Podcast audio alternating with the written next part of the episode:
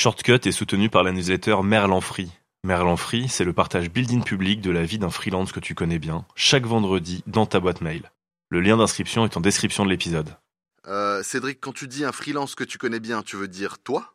Euh, Simon, t'es au montage, hein, t'es pas censé hacker mon pré-roll. Du balai, c'est mon podcast, hein, je fais ce que je veux et si j'ai... Ah non, non, non, non, non, c'est trop long, frère. Time's up. Je lance l'épisode. L'entrepreneuriat, c'est pas si différent des Lego. On a un potentiel illimité de petites pièces à disposition. Il faut juste prendre le temps de définir ce qu'on veut en faire. Et il n'y a plus qu'à s'y coller en empilant les briques. Shortcut, shortcut, shortcut. Shortcut. Ton raccourci vers l'indépendance. Comment ont-ils pu bâtir de tels édifices? En empilant les pierres les unes sur les autres. Effectivement. Donc trouvez votre why, même si on déteste ce mot parce qu'il est trop utilisé, ayez une vision commune et vous allez voir que vos activités vont servir les unes aux autres et créer des, des cercles de croissance. Je m'appelle Cédric Costa. Je me suis lancé en freelance en 2017 et je peux te dire que c'était la meilleure décision professionnelle de ma vie. Dans Shortcut, je partage mon expérience aux personnes qui veulent se mettre à leur compte, mais aussi à celles qui le sont déjà. En combinant les enseignements que j'ai tirés au témoignage des invités, Shortcut te donne le coup de pouce nécessaire à la réalisation de tes projets les plus fous. Un seul objectif, t'aider à passer à l'action à toutes les étapes de ton voyage vers l'indépendance. Aujourd'hui, je reçois une star du web. Elle est connue pour sa boîte Richmaker, son podcast Marketing Square, son nouveau projet Refer, son influence sur YouTube, LinkedIn et bientôt d'autres réseaux. Dans cet épisode, je vais volontairement te complexer un peu en démarrant avec sa success story, puis on décortiquera les différentes étapes qui lui ont permis d'en arriver là. Tu l'auras compris, il s'agit de Caroline Mignot, et elle est dans Shortcut. Alors déjà, qui est Caroline? Euh, Je suis une entrepreneur de 31 ans qui a passé euh, presque 9 ans aux États-Unis à faire du gros marketing, c'est-à-dire du marketing très orienté euh, euh, performance et rendement sur du coup bah, tout le cycle de vie d'un client. Donc j'ai fait à la fois des relations presse, à la fois du partenariat, du marketing, de la vente, du produit. Donc en fait, le gros marketing, il guérit euh, une compagnie partout où elle a mal. Et, euh, et j'étais complètement passionnée par ce sujet. Et c'est ça qui m'a menée à devenir entrepreneur, du coup, il y a deux ans, à mon retour en France, où je me suis dit, le partenariat, c'est complètement sous-documenté, sous-outillé. Aujourd'hui, tout le monde sait que ça a de l'impact, mais personne ne sait trop par quel bout le prendre, comment faire un partenariat entre marques, euh, comment est-ce qu'on peut identifier le bon partenaire. Donc j'ai lancé Richmaker, qui est un peu une plateforme de rencontre entre business. Et l'idée, c'est qu'on a un algorithme intelligent qui va automatiquement agréger euh, vos données d'entreprise. Mais quand je dis entreprise, ça peut être des indépendants, par exemple, ça peut être des petits médias. J'ai plein de podcasteurs, par exemple, sur la plateforme. Et en fait, on va dire, OK, par rapport à ce que tu es toi, à l'audience que tu as, à tes enjeux marketing, à qui tu devrais parler pour aller croiser tes audiences au lieu de les acheter avec de la pub. Donc, on a créé cette plateforme qui est un peu Tinder euh, version B2B. Et, euh, et en fait, ça, ça m'a amené d'autres projets. Alors du coup, le deuxième autre projet, ça a été que pour lancer ma boîte, par exemplarité, euh, comme je parle que de croissance organique, donc de croissance non payante, eh ben j'ai dû trouver des moyens malins d'aller chercher de la croissance autrement que de faire de la pub. Sauf que bah, j'avais pas de réseau, je venais de rentrer en France, donc j'avais un réseau complètement anglophone. Euh, j'avais pas beaucoup de copains non plus pour euh, faire de l'influence ou, m'aider et faire du bouche à oreille au début. Et du coup, bah, j'ai utilisé la puissance de LinkedIn et j'ai commencé à faire des posts en fait en me disant bah pour vendre mon produit, au lieu de me focaliser sur l'approche commerciale, euh, l'outbound, comme on dit dans le jargon, je, me, je vais me focuser sur la partie contenu, l'inbound, et en fait, je vais documenter tout ce que je sais sur le partenariat en 10 ans dans cette discipline. Et aujourd'hui, en France, il y a très peu de partnership manager, c'est un métier qui vient des États-Unis parce que là-bas, c'est déjà un énorme, un énorme levier d'acquisition, partenariat. Et du coup, en fait, j'ai mis j'ai vulgarisé cette discipline, le partenariat, je l'ai mis à disposition de tous et je me suis dit, mais en fait, les personnes qui vont avoir compris les enjeux du partenariat et qui vont avoir les premières étapes pour se lancer vont venir après sur Richmaker. Et ça, ça a marché sur LinkedIn parce que c'était un contenu différent et c'était un contenu généreux. Et du coup, j'ai commencé à me créer une audience LinkedIn et aujourd'hui, ma deuxième partie d'activité, c'est que je fais des conférences sur comment justement euh, à la fois développer sa marque employeur, à la fois construire sa marque personnelle et à la fois vendre via LinkedIn. Donc ça, c'est ma deuxième activité, tu vois, qui découle de Richmaker. Et la troisième activité, elle découle à la fois de la première et de la deuxième. C'est vraiment l'effet ricochet. Et je viens de rejoindre une boîte qui s'appelle Refer. Donc, si vous allez sur euh, les stores, que ce soit Apple ou Android, vous tapez Refer et vous allez trouver cette application gratuite qui vous permet à la fois de développer votre réseau LinkedIn et à la fois de débloquer des opportunités via votre réseau LinkedIn. Parce qu'aujourd'hui, on sait que LinkedIn, c'est un outil surpuissant, mais on est focalisé sur les posts. Alors qu'aujourd'hui, LinkedIn, plus que de la découvrabilité, vous permet de créer des liens avec des personnes qui vont être vos ambassadeurs. Et aujourd'hui, sur LinkedIn, la messagerie, elle est tellement difficile à gérer que personne crée vraiment des liens. Et nous, via Refer, en fait, on vous permet d'importer votre réseau LinkedIn pour pouvoir en fait, selon vos besoins du moment, vous cherchez à recruter quelqu'un, vous cherchez à aller chercher des nouveaux clients, euh, vous cherchez du networking parce que vous venez d'arriver dans une nouvelle industrie, vous cherchez un nouveau job. En fait, on vous dit synchronise ton réseau LinkedIn et en fait euh, va directement solliciter des personnes pour te créer des mises en relation avec d'autres membres. Donc en fait, on a un accélérateur LinkedIn et ça va faire que si demain tu me dis, bah Caroline, bah, moi je cherche des clients pour ma boîte, est-ce que tu peux me présenter cinq personnes dans ton réseau? Bah moi j'ai confiance en toi, je vais dire bah bien sûr je peux te présenter euh, Pierrick, Igor, machin, et en fait en un clic je vais pouvoir te mettre en relation. Et à partir de là, c'est à toi de jouer, mais on sait à quel point aujourd'hui la recommandation c'est un outil surpuissant à la fois dans l'acquisition et dans la conversion. Et ce n'est pas tout. Caroline a aussi une stratégie média, notamment à travers son podcast Marketing Square, dans lequel j'ai d'ailleurs eu l'honneur d'être reçu mais pas seulement. Alors, bah, mon podcast, c'est la partie média. Et en fait, ma partie média, c'est un petit peu le socle qui va irriguer toutes mes activités. Donc, il y a effectivement mes posts sur LinkedIn, mes rooms sur Clubhouse. Maintenant, il y a ma chaîne YouTube avec un short par jour. C'est mon challenge du moment. Euh, TikTok, et effectivement le podcast. Mais ça, en fait, c'est toute la partie qui me permet de me délester de la partie commerciale. C'est que moi, mon parti pris, encore une fois, pour vendre mon produit, je parle pas de mon produit, je parle de concrètement comment est-ce que vous pouvez booster votre chiffre d'affaires. Et puis, bah, je crée de la confiance et je fais en sorte que si vous voulez passer, euh, automatiser un peu ces tips que je donne, vous pouvez utiliser un de mes produits, que ce soit les conférences euh, pour passer, euh, pour accélérer votre présence sur LinkedIn via votre entreprise, que ce soit bah, trouver des partenariats géniaux pour votre business sur Richmaker ou profiter de la puissance d'une mise en relation sur FR. C'est petit à petit, brique par brique, que la vision se construit et que l'exécution se met en place. Mais Caroline ne s'est pas réveillée comme ça un matin, avec toutes ses idées et avec tout cet écosystème en place. On rembobine un peu et on revient sur son parcours. J'ai passé sept ans euh, à New York en tant qu'employé, moi, je suis un parfait, euh, je suis la parfaite employée. C'est-à-dire que j'ai jamais vraiment, tu sais, quand on dit ouais, mais quand t'es employé, tu bosses pas pour toi. Euh, moi, honnêtement, euh, ça me dérangeait pas du tout de bosser pour un patron. Je trouvais au contraire qu'il y avait beaucoup de confort et que c'était super d'avoir la paye à la fin du mois et toujours la même paye. Je trouvais ça hyper pratique, moi qui n'aime pas l'administratif. Et puis, bah, il y a quelqu'un en face qui te donne des feedbacks, donc je trouve que c'est une super façon de progresser. Donc voilà, moi j'étais pas, j'ai jamais été dans ces rêves de devenir entrepreneur. Simplement, euh, ce qui est difficile quand tu es employé, c'est qu'en fait, tu peux pas faire des gros gaps dans ta carrière, sauf si on te donne ta chance. Et en général, on ne te donne pas trop ta chance. Donc en fait, la chance que j'ai eue, ma première opportunité entrepreneuriale, c'est qu'en fait, donc, je faisais du cross marketing, du partenariat, et on m'a proposé de devenir country manager et spécialisé en retail, donc en distribution des magasins physiques. Et moi, j'avais toujours été dans le digital et j'avais trop envie de bosser sur la partie magasin physique. Et du coup, euh, j'ai été country manager pour Emma et Chloé. Et en fait, euh, je me suis retrouvée à lancer la marque toute seule avec le CEO. Et ça a été ma première aventure entrepreneuriale et j'ai vraiment fait tout dans la boîte. Donc je faisais toute la partie B2C euh, toute seule. Donc euh, bah, gérer les magasins, gérer la force commerciale, briefer la force commerciale, euh, la paperasse, les relevés de compte, tout ça. Donc en fait ça a été bah, ma première ma première entreprise. Et, et du coup c'était mes deux dernières années à New York. Et en fait j'ai été débauchée par un de nos partenaires qui s'appelait Saint-James, les marinières, parce qu'on avait fait un partenariat avec eux. Et ils m'ont dit bah Caro en fait nous on voudrait te, te prendre à temps plein pour que tu nous développes des partenariats pour dynamiser justement notre réseau de distribution aux US, donc tous les magasins physiques. Donc trop contente, euh, super contrat sur mesure. Euh, je quitte mon taf et en fait les investisseurs ont changé d'avis pendant mes démarches de visa. Donc je pensais rentrer en France pour deux mois pour me faire des petites vacances sympas euh, entre copines. Et en fait, en plein mois de juillet, on m'appelle pour me dire que finalement le poste ne se fera pas cette année, mais on me tient au courant pour l'année d'après. Bisous, bye bye. Donc là, ça faisait 9 ans que j'étais aux US, donc je me dis ok. Euh, donc en fait, je suis en France, à Pantin, euh, retour avec mon capital de départ, euh, donc 80 80 kilos de bagages, un petit peu plus, hein.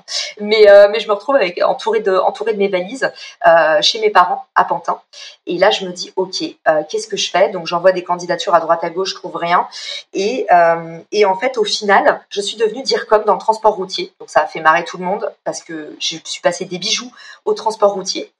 Euh, et, du coup, je suis devenue directrice communication. Et j'étais un petit peu engoncée dans mon rôle de directrice com, où on me demandait de faire des salons, beaucoup de représentations. Mais en fait, euh, il y avait une équipe euh, produit, il y avait une équipe commerciale. Et devine quoi? Je vous invite à aller écouter l'épisode de Marketing Square. Ces équipes ne se parlaient pas.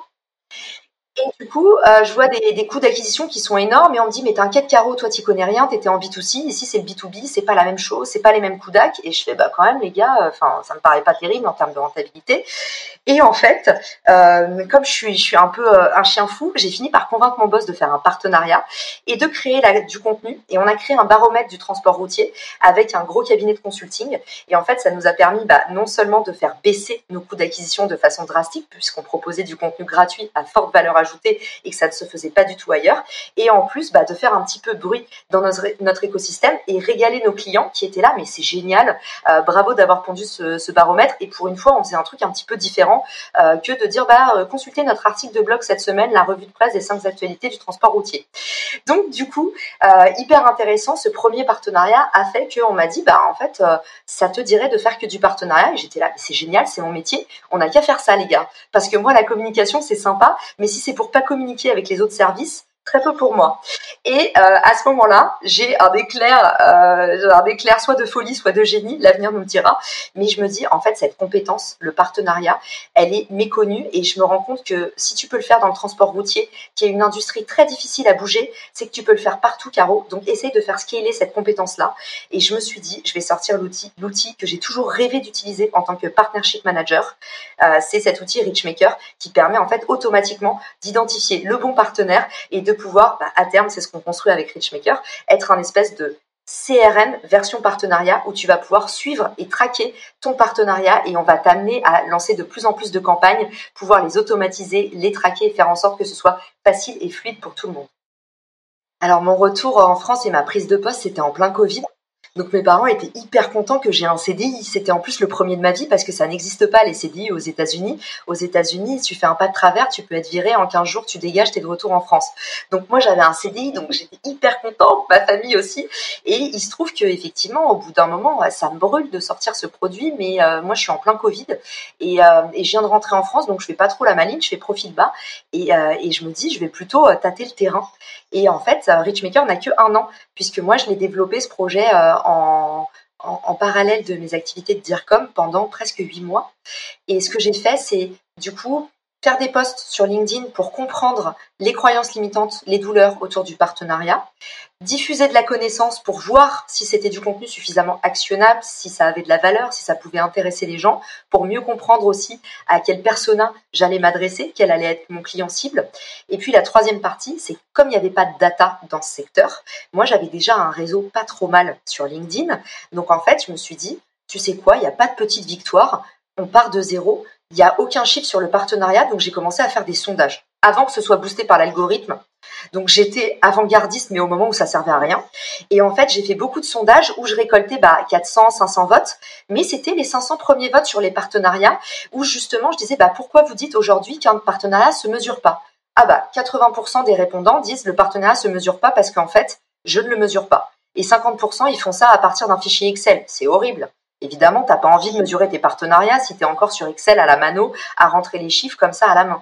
Et du coup, en fait, au fur et à mesure, j'ai à la fois compris ma douleur et à la fois j'ai créé une première base de données. Et après, bah, ces sondages, je les recyclais en disant, bah voilà, j'ai préparé un livre blanc sur le partenariat. Vous vous intéressez au partenariat? Regardez, je leur faisais de la data vis sur Canva, un truc tout nul, mais les gens étaient là, c'est génial, bravo. Et du coup, j'ai créé comme ça une stratégie de contenu où je faisais bah, sans arrêt euh, de la récolte de données du repurposing et en fait j'ai commencé à non seulement créer une communauté, également bah, me rapprocher de mes pairs, des gens qui disaient mais en fait ça me parle Caro, moi j'ai envie que tu me mettes en avant, je vais te mettre en avant aussi. Et là c'est le fameux effet boule de neige que tu connais. Et au bout de huit mois de ce travail un peu acharné où j'ai récolté beaucoup de data, beaucoup d'interviews utilisateurs où j'ai commencé à avoir une communauté, où j'ai compris mon produit, mon persona et j'ai commencé à avoir de la diffusion pour plus avoir besoin de pub. À partir de là, j'ai lancé la version bêta de Richmaker en novembre dernier et euh, j'ai fait rentrer 1500 utilisateurs en trois mois. Donc, euh, tu vois, ça, ça fonctionne et les bêta-testeurs, tu peux aller les chercher sur LinkedIn, mais par contre, il faut toujours travailler. Moi, j'ai jamais réussi à faire au talent. J'ai toujours travaillé comme une dingue pour avoir des résultats. Donc voilà, il y a huit mois de travail acharné derrière pour euh, la partie émergée de l'iceberg qui est très sexy et dont on parle sur YouTube. Une expérience solide, du temps, du travail, mais aussi l'audace de lâcher son CDI pour lancer son projet.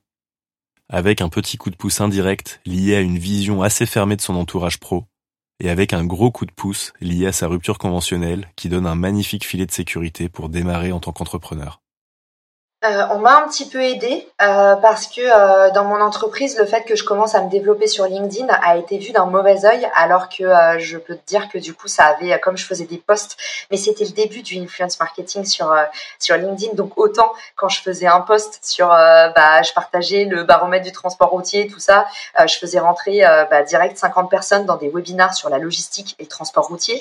Mais en fait, à l'époque, ils voyaient pas trop cette valeur-là, et ce qu'ils voyaient à côté, c'est que je parlais de partenariat je parlais de marketing communication, j'avais commencé à créer une communauté et l'impact sur leur business était quantifiable. Mais en fait, euh, très rapidement, ils m'ont dit, euh, en fait, ça nous embête que tu aies cette double casquette parce que tu es directrice communication. Donc, si tu parles sur LinkedIn, tu dois parler que de notre entreprise. Et moi, ça, ça m'a embêté aussi et j'étais là, bah, non, c'est pas pas du tout ce que j'ai envie de faire. Et d'ailleurs, je pense et maintenant je donne des conférences là-dessus, donc je trouve ça génial. Euh, mais je pense que c'est pas du tout la bonne approche à avoir de parler comme une page entreprise depuis son profil personnel. Et, euh, et aussi, j'avais envie de développer plein de choses.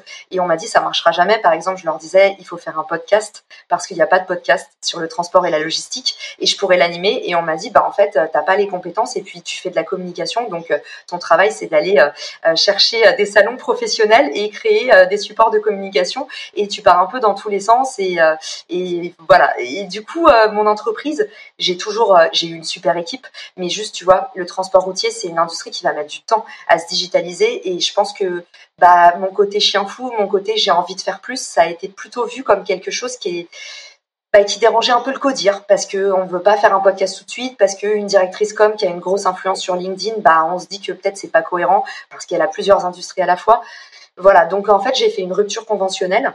Et, euh, ça, ça m'a donné, euh, pour ceux qui nous écoutent, hein, de façon très transparente, faut le dire aussi, hein, quand on se lançait comme ça sans filet, je me suis pas lancée sans filet, j'ai eu la chance que mon entreprise me permette en fait bah, d'arrêter mon contrat en très bonne entente, parce qu'en plus ça a été parmi les premiers utilisateurs de Richmaker, donc tu vois, ils m'ont vraiment euh, pas mis des bâtons dans les roues, au contraire, et j'ai eu cette sécurité financière pour me lancer. A priori, c'était le bon move. On récapitule et on voit ce que ça donne aujourd'hui.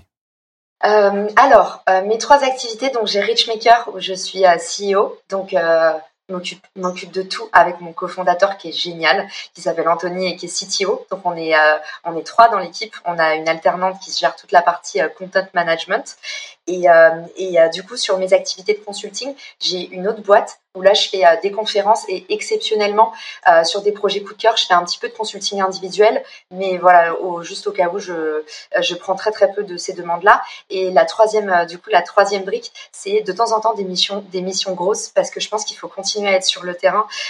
donc, on va dire que j'en fais une tous les trois mois. Et, du coup, les missions grosses, bah, en général, c'est du influence marketing sur LinkedIn, mais pas sur mon profil du coup. Mais vu que c'est des sujets que je connais bien, on me sollicite pas mal pour bah, comment est-ce qu'on fait justement concrètement euh, en mettant les mains dans le cambouis pour euh, aller mettre en place des automations de prospection qui marchent bien, euh, des programmes de employee advocacy sur le terrain. donc voilà, donc là on a vraiment une partie consulting très orientée LinkedIn et parfois grosse, parfois je construis des plans de com. Voilà, ça peut être un petit peu au sens large. Et la troisième, la troisième brique, c'est Refer du coup, sur laquelle je suis vraiment CMO. Et l'idée c'est community builder.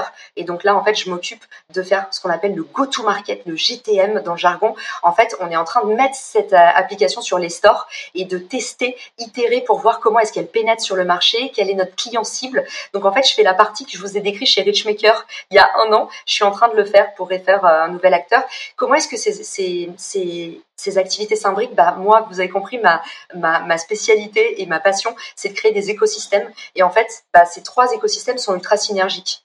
Parce que euh, pour le coup, bah, souvent mes clients Richmaker sont des utilisateurs Refer et c'est aussi souvent des gens qui ont des enjeux autour de LinkedIn et qui vont me dire, bah, en fait, Carole Mignot, euh, j'aime bien son approche, euh, je la recommande à mon entreprise. Et en fait, c'est très très rigolo et c'est comme ça qu'on crée une communauté. C'est qu'en fait, entre mes trois produits, j'ai vraiment les mêmes hardcore users et power users et ça, c'est trop trop cool. Donc voilà, je pense que si, si tes activités font trop le grand écart, c'est compliqué. Mais si tu arrives à créer une vision commune, moi, ma vision commune, c'est qu'en fait, j'aide les gens à mieux collaborer pour atteindre une croissance naturelle sans dépenser d'argent en pub.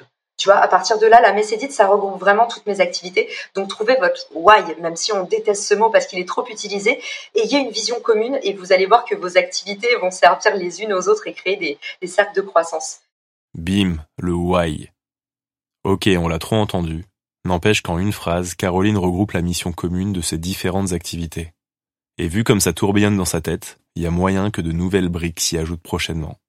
J'ai pas voulu m'étendre sur la partie refer parce qu'il y a mille choses à dire, on est en train de construire le produit, mais ce qu'on veut créer, c'est la première économie de la mise en relation. En fait, au sein de la créateur économie, on est persuadé qu'il y a une branche qu'on n'a pas encore senti venir, c'est tous les connecteurs comme toi et moi, à qui on demande toute la journée sur LinkedIn ou ailleurs, est-ce que tu connais quelqu'un qui Je cherche à recruter, je cherche du boulot, euh, je cherche une agence qui fait ça, est-ce que tu connais quelqu'un? Et aujourd'hui, nous les connecteurs, on tire pas profit de ces mises en relation qu'on fait, qui pourtant sont un vrai travail et sur lesquelles on engage notre responsabilité et notre réputation. Et aujourd'hui, ce qu'on veut faire avec Refer, c'est bâtir la première économie de la mise en relation, où en fait, à chaque fois que tu fais une mise en relation réussie, tu es rémunéré en crypto par la personne qui émet la demande. Et donc, cette, euh, cette, cette crypto-là, tu peux soit la trader, soit la retirer, soit la réinvestir dans Refer en disant, bah, moi, demain, là, je cherche un, euh, je cherche un graphic un graphic designer de façon urgente. Je mets 500 Refer coins à la personne qui va me, me procurer euh, deux ou trois mises en relation qualifiées. Et ça, euh, pour moi, ça va être un truc de ouf. Et un dernier projet sur la NFT parce que ça t'intéresse et que tu m'as dit c'est ok Caro, tu peux partir dans tous les sens. C'est le projet du podcast. Euh, je vais tester avec une boîte qui s'appelle Uncut, U-N-C-U-T, euh, en fait de faire de la NFT à partir de mon podcast. Et eux, ce qu'ils vont permettre de faire en fait, c'est de découper des moments de podcast et vous savez, bah, pour ceux qui, qui, rattrapent un peu les wagons sur le Web 3, l'idée du, du Web 3, grosso modo, c'est aujourd'hui, on va pouvoir monétiser toute la valeur de ce qu'on crée.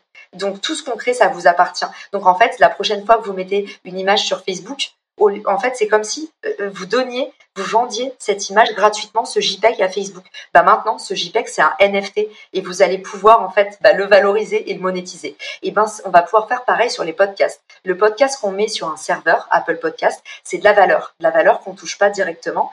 Et en fait, vous allez pouvoir permettre à vos auditeurs d'acheter un moment du podcast via une contrepartie. Ça peut être un coaching individuel, ça peut être une rencontre, un événement privé, euh, ça peut être euh, un, merchandising collector. Pardon, c'était un peu nul comme idée, mais je suis un peu au pied levé. Vous avez compris. Donc voilà, tout ce que je peux te dire sur cette partie-là euh, dans mes projets en cours. Ça te donne des idées? Si tu découvres le podcast ou que ce n'est pas encore fait, tu peux mettre 5 étoiles sur Spotify et Apple Podcast, le partager à tes potes et t'abonner pour être notifié quand un nouvel épisode débarque. Dans le prochain, on accueillera la big boss d'une asso liée à l'éducation. C'est sur ce magnifique teasing que je te quitte et que je te dis à très bientôt.